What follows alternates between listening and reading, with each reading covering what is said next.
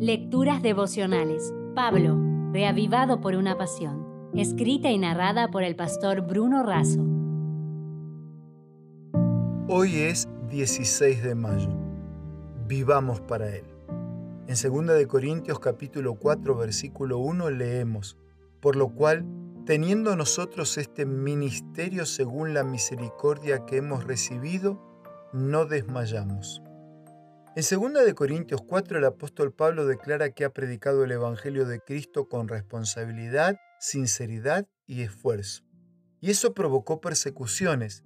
Desde luego estas persecuciones contribuyeron a la gloria de Dios y fueron benéficas para la iglesia porque mantienen la unidad entre hermanos y también la dependencia de Dios, y fueron de provecho para el propio Pablo.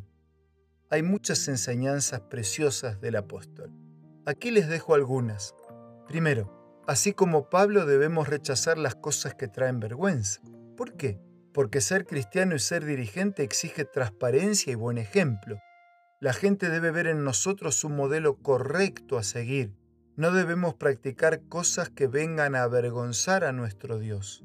Segundo, quien predica no debe predicar temas de su interés, no debe hablar de sí, no debe perder tiempo contando historias.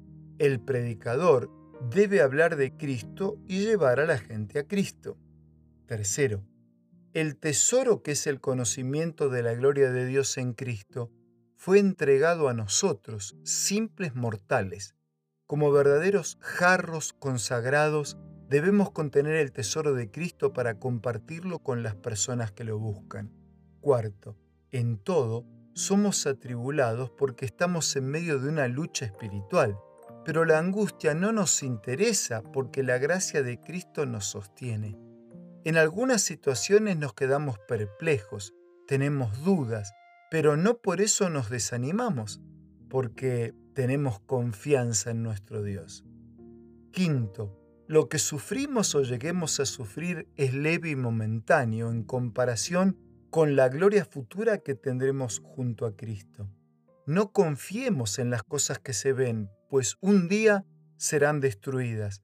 Coloquemos nuestra confianza en las promesas de Cristo, pues nos garantizan la realidad eterna. En los escritos de Pablo encontramos dos misterios, el de la iniquidad y el de la piedad. El primero es un misterio porque en un mundo perfecto se introdujo el pecado y la corrupción, más allá de que sepamos que aquella criatura que fue hecha perfecta usó mal su capacidad de elección y en su independencia originó el mal y perdió la vida. Para resolver este misterio de iniquidad, Dios lo contrapone con el misterio de la piedad. El Dios del universo se encarnó por nosotros, Solo a la luz de su misericordia podemos, en parte, entender su amor, asunto que será tema de estudio por la eternidad. Por eso, si de alguna manera el misterio del dolor y de la angustia te rodea, quería recordarte que Jesús puede rodearte con sus brazos de amor y de poder.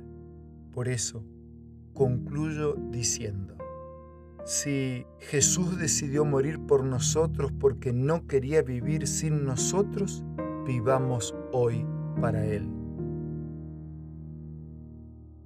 Si desea obtener más materiales como este, ingrese a editorialaces.com.